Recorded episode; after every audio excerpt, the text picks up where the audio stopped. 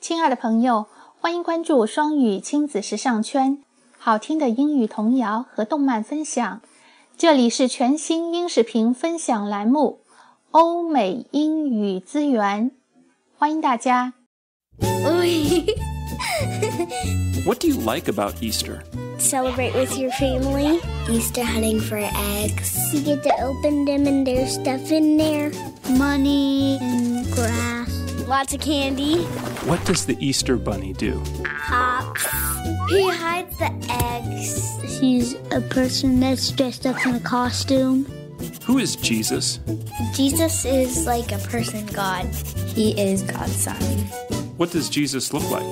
Long brown hair and a brown beard. And he's got like a robe on. He has this belt, like what karate people wears, I think. Who were the disciples? 12 chosen followers of Jesus. Simon Peter, Andrew, James, John, Philip, Thomas, Matthew, James, and Alphaeus, Thaddeus, Simon, Judas, Bartholomew. They're the good guys. What did Jesus teach? How to pray and that God's real. To always love one another when it's hard. Teaching them about Christmas and Valentine's Day. What kinds of miracles did Jesus do? He turned water into wine. He made five loaves and two fishes spread a long way. He helped people if they were sick. He walked on water. There was a storm and it was all windy and I said, Jesus, Jesus. And then he calmed it down so, so they won't be scared. What would be a really cool miracle for him to do? For me to be a superhero like Batman. Let me ride a shark. Fix the government. What did they eat at the Last Supper? Bread and like some dipping sauce. Chicken nuggets and french fries. And there's the juice. Some vegetables with chocolate on it.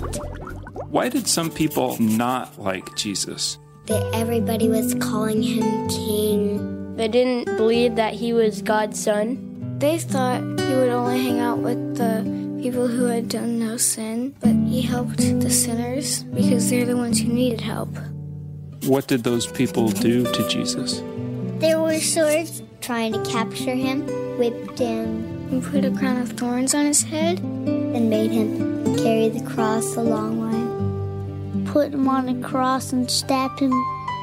They hurted his heart. He died on Good Friday. And then somebody put him in a tomb that had this big rock over it. What happened on Sunday morning? He grew from the ground. He rose from the dead. What did the disciples do when they saw Jesus? Very afraid, thought he was a ghost.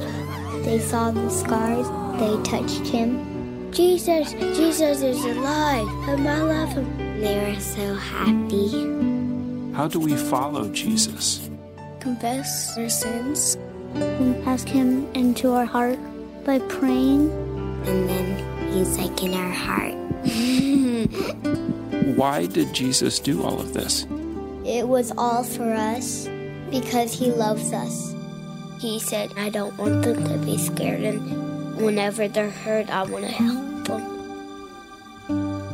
We love you, Jesus.